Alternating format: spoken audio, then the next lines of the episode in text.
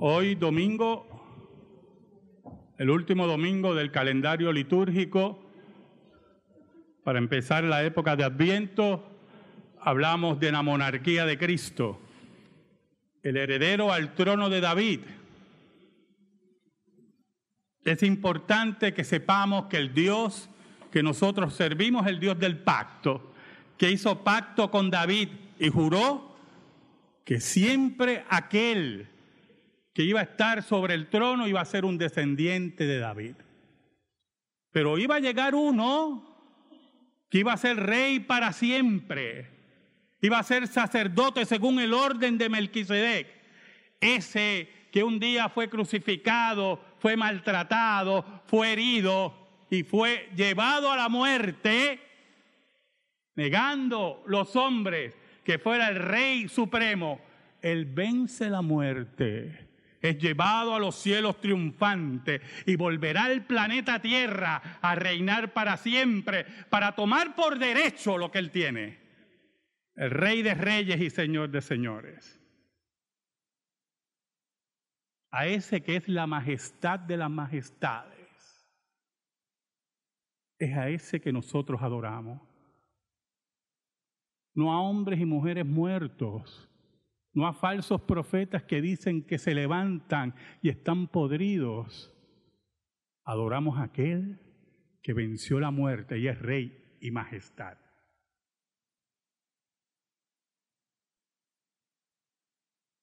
Juan 18 del 33 al 37. Los pasados días estaba viendo la entrevista que hacía un periodista a un religioso, un líder religioso, y me sorprendió mucho, mucho, mucho la ignorancia cabal del periodista. Pero increíble ignorancia. Él le pregunta sobre Jesús. Es interesante esas preguntas que vienen cargadas y vienen ya con una contestación. Él le pregunta, eh, eh, ¿y, cómo es Jesús? Y entonces, inmediatamente que hace la pregunta, la carga, y le dice, ¿verdad? Yo espero, ¿verdad? Que no sea el Jesús ese como un Superman, un héroe de, de Marvel. Bueno, ¿en qué quedamos? Estás haciendo una pregunta y ya tú sabes la contestación. Pero aún más, ¿quién es el superhéroe aquí? ¿O los superhéroes se inspiraron en la vida de Jesús, que vino hace dos mil años?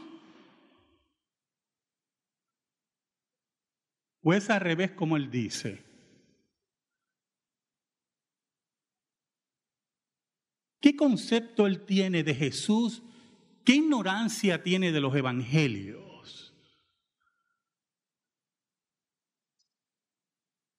¿Cómo tú haces preguntas y te llamas periodista y al mismo tiempo cargas la pregunta?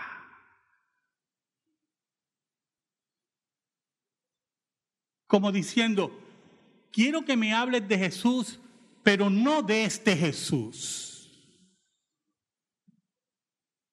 Oramos. Gracias te damos, Señor por este gran privilegio de exponer tu palabra. A nosotros que somos pecadores, enemigos tuyos por naturaleza y hechos cercanos por tu gracia, adoptados por la obra de Cristo en el Gólgota. Perdona nuestros pecados. Te hemos sido infiel pero tú permaneces fiel. Yo te ruego, desde lo más profundo de mi corazón, que llegues al corazón de los tuyos por el poder del Espíritu Santo. Que tu palabra sea espada de dos filos, como dice el autor de Hebreos. Todo te lo pedimos en el nombre de Cristo Jesús. Amén. Y amén. Por lo tanto, la imagen del periodista sobre Jesús es la imagen que él quiere crearse de Jesús. La imagen que posiblemente él ha oído de aquel que cambiaba el agua en vino, de aquel que multiplicaba panes y peces, de aquel que resucitaba muertos, esa imagen que él ha oído es la imagen que él dice que es de un superhéroe de Marvel. Como si fuera una imagen creada, como si fuera un invento de testigos del siglo primero que vivieron con Jesús, que hablaron con Jesús, que caminaron con Jesús. Por lo tanto, yo estaba en mi casa viendo la entrevista y usted, pues usted me imagina, ¿verdad? Usted me conoce a mí, ¿verdad? Yo sentado allí viéndole, pero ¿qué le pasa? Es bruto este. ¿Cómo tú cargas una pregunta? ¿Cómo tú descualificas la contestación? Inicialmente, ¿cómo te atreves a acercarte al maestro? ¿Cómo te atreves a sentarte ahí sin prepararte? ¿Sabe? Un día, cuando los acontecimientos se golpearon y Jesús es llevado para ser crucificado, tuvo otra entrevista. Pilato era un hombre, un político que cedía a la presión. Nosotros conocemos a esa gente, ¿verdad? Es el comer de todos los días políticos que ceden a la presión, que lo que le importa es su cheque, que no son líderes, que no son hombres y mujeres de Estado, que están atentos a las corrientes para insertarse en ella. Así era Pilato. Frente a él había un hombre inocente y entonces comienza una entrevista que pudo haber sido sarcástica y cínica. Ante él había un hombre golpeado, pateado, escupido. Ante él había un hombre solo. Ante él había un hombre que era el heredero al trono de David. Y le pregunta, entonces Pilato volvió a entrar en el pretorio y llamó a Jesús y le dijo, ¿eres tú el rey de los judíos? ¿Por qué cínica, hermano? La pregunta. Pilato ocupaba un puesto de mando, ocupaba un puesto importante en Judea y sabía lo que era un rey. Sabía lo que eran las pleitesías al César. Sabía cómo era la corte del César. Sabía todas esas cosas. Pero frente a él había un hombre ensangrentado, prácticamente la multitud lo quería llevar a la muerte, rechazado por la dirección política y religiosa de su pueblo, uno que decía que era rey. Y él sabía lo que era un rey y se acerca, ¿eres tú el rey de los judíos? Tú.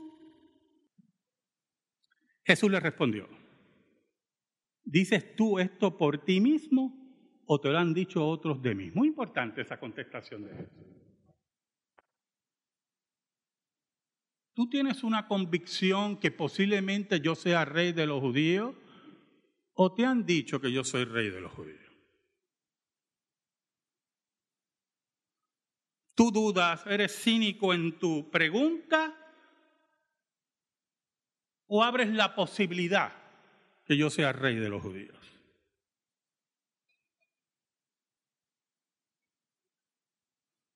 Desde el punto de vista del ordenamiento real de la historia, se supone que Jesús desapareciera después de su crucifixión.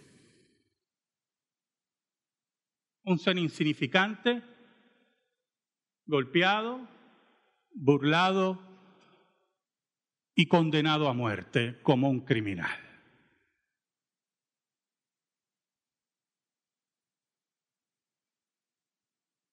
Entonces mire la contestación de Pilato, mire esta entrevista muy interesante. Pilato le respondió, ¿soy yo acaso judío? Tu nación y los príncipes, principales sacerdotes, te han entregado a mí. ¿Qué has hecho? Mire qué interesante. Él está diciendo, no, no, a mí me dijeron que tú eras rey, que tú decías que eras rey de los judíos. Yo no soy judío. Yo no sé si usted entiende la problemática de esa contestación. La problemática de esa contestación es que Pilato estaba allí para hacer justicia, no para averiguar si Cristo era rey de los judíos, no para averiguar si él era judío. Él estaba allí para hacer justicia, para que en el ordenamiento jurídico romano Jesús fuera declarado inocente, porque era inocente. Pero él empieza con una entrevista cínica de lo que le informaba en forma de burla los principales y le decían, tú eres rey de los judíos. Esto me han dicho de ti que tú te dices rey de los judíos. A ese es el que nosotros seguimos. Ese es el que nosotros estamos adorando aquí. ¿Sabe lo que dijo Napoleón Bonaparte de él? Conozco a los hombres, dijo Napoleón. Y puedo decirles que Jesucristo no es meramente un hombre. Entre él y cualquier otra persona en el mundo no hay término posible de comparación. Alejandro, César, Carlomagno y yo hemos fundado imperios. Pero ¿sobre qué descansaban las creaciones de nuestro genio? Sobre la fuerza. Jesucristo fundó su imperio sobre el amor y en esta hora millones de personas morirían por él. ¿Eres tú el rey de los judíos? ¿Eres tú el maltrecho? Aquí dicen que tú dices que eres el rey de los judíos. Allí estaba Pilato en el conversatorio, en la entrevista, cínica y llevando y trayendo como si fuera un muchacho demandado. En vez de ser el hombre de Estado y buscar las pruebas y no ceder a la presión de cobardes como lo que estaban en aquella plaza. Respondió Jesús, mi reino no es de este mundo. Si mi reino fuera de este mundo, mis servidores pelearían para que yo no fuera entregado. Y los judíos, pero mi reino no es de aquí. Sus seguidores, nosotros, sabíamos que nuestro monarca, nuestro rey, no necesitaba ejércitos. No necesitaba peleas sangrientas había un poder mayor. Y no quiero caer en la trampa del sentimentalismo, decir el poder del amor. Era el poder del amor por el Espíritu Santo. El poder del amor por el Espíritu Santo que llega al corazón de los suyos. El amor que nada podía vencer, algo que Pilato no podía entender. Por eso en el versículo 37 Jesús dice algo muy importante. Vuelve Pilato y en forma cínica le dijo entonces Pilato, luego eres tu rey. Pero luego tú eres rey. Yo me lo imagino. ¿Usted se imagina Pilato? Ah, tú eres rey. Qué bien. O sea, no, no eres rey de este mundo, pero eres rey. Hermano, pobre Pilato. Un día va a estar frente a Jesús y yo creo que se vuelve a morir. Un día Jesucristo, el que le preguntó, ah, tú eres rey, lo va a juzgar. ¿Sabe? Pilato era un ser miserable. Violentó toda la jurisprudencia romana cuando juzgó a Jesús. Se burló de su monarquía. Su misma esposa le dijo, no tengas nada con este justo. Y trató de lavarse sus manos. Y no había agua que limpiara su conciencia, yo hermano. No había agua. Un día Pilato, como dice la historia, decidió quitarse la vida.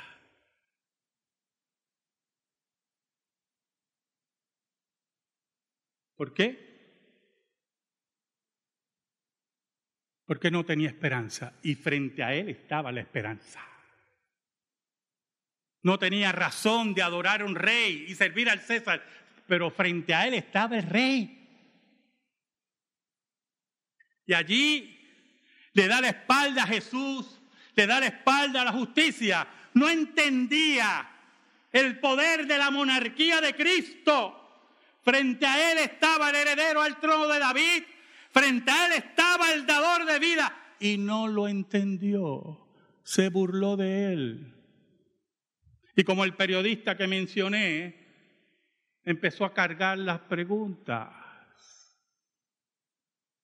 y a burlarse de la monarquía de Cristo.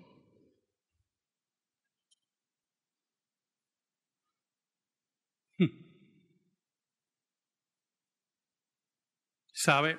En ese mismo versículo Jesús le dijo, respondió Jesús, tú dices que yo soy rey.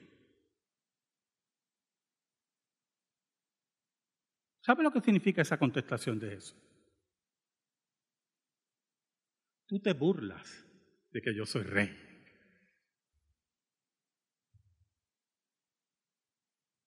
Tú cínicamente dices y preguntas si yo soy rey.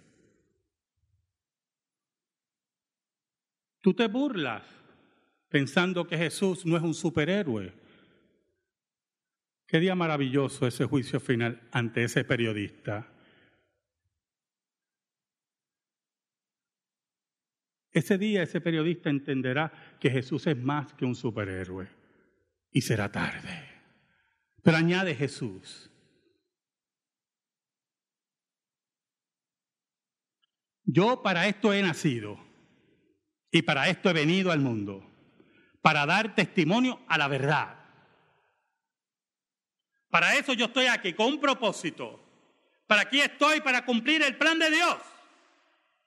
Aquí estoy, el rey de todas las cosas, para enfrentar la muerte, para enfrentar el desprecio, para enfrentar la injusticia. Aquí estoy presente. Aquí estoy como un hombre de carácter, sin miedo, sin doblez como tú. Y añade Jesús. Esto es muy importante. Todo aquel que es de la verdad oye mi voz. ¿Usted escuchó, hermana? Todo aquel que es de la verdad, oye mi voz. Todo aquel que por el Espíritu de Dios sabe quién es Jesús, oye la voz de Jesús.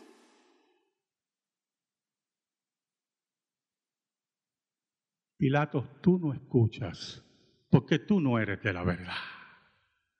Tú no buscas la verdad. Tus preguntas están cargadas. Tus preguntas están llenas de burla. Tus preguntas están llenas de cinismo.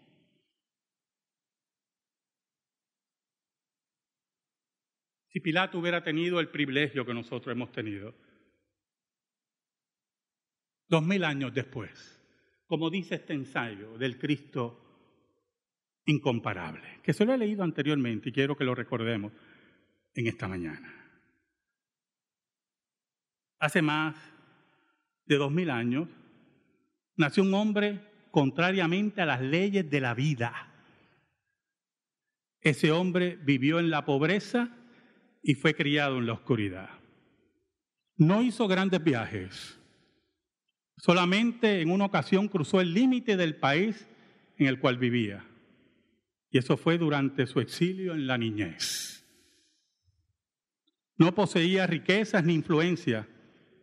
Por cierto, no poseía riquezas ni influencia, lamentablemente para los predicadores que quieren jet privado, pues, lamentablemente, pues, siguen a otro Jesús. Yo no conozco ese Jesús. Yo no conozco ese Jesús. No poseía riquezas ni influencia. Sus parientes eran gente común y no tuvo preparación ni educación formal. Durante la infancia provocó pánico a un rey.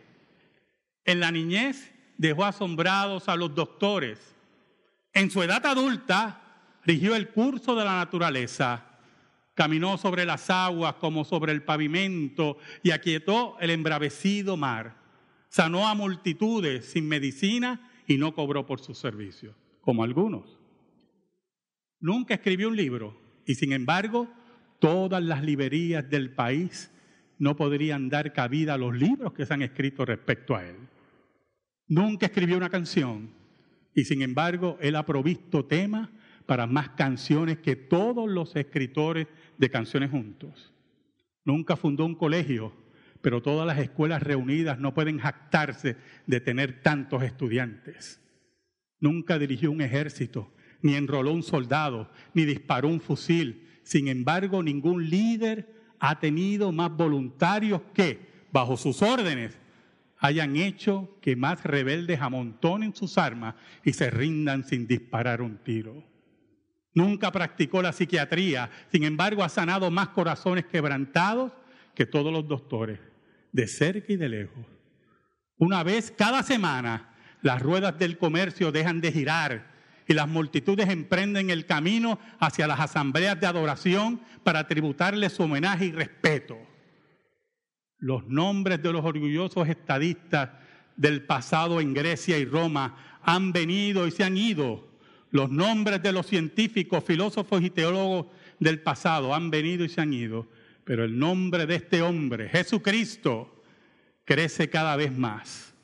Aun cuando el tiempo ha derramado dos mil años entre la gente de esta generación y la escena de su crucifixión, sin embargo, él todavía vive. Herodes no pudo destruirlo y la tumba retenerlo. Él se empina sobre el más alto pináculo de la gloria celestial, proclamado por Dios, reconocido por los ángeles, adorado por los santos y temido por los demonios, como el Cristo viviente y personal nuestro Señor y Salvador. ¿Sabes algo? Cuando hablamos de Pilato, siempre recordamos, lo más importante que recuerda la gente de Pilato, bueno, hay una frase, yo me lavo las manos como Pilato. Eso es lo que recordamos de Pilato. El que tenía el poder, el que tenía en sus manos el juicio, el que se burlaba de Jesús, el rey. Hoy ni una sola lágrima se derrama por Pilato. Hoy ninguna exclamación por Pilato. Hoy el rey que él despreció, el superhéroe que no entiende, el periodista, es el que venció la muerte, el que reina, el que es adorado en esta hora alrededor del mundo y es proclamado rey y volverá, y volverá y dará a cada uno lo que merece. Amén. Gracias te damos, Señor. Y te pedimos, Señor, en el nombre de Jesús, esta palabra esté en el corazón de tu pueblo. Por Cristo Jesús. Amén. Amén. Estamos en silencio, hermano.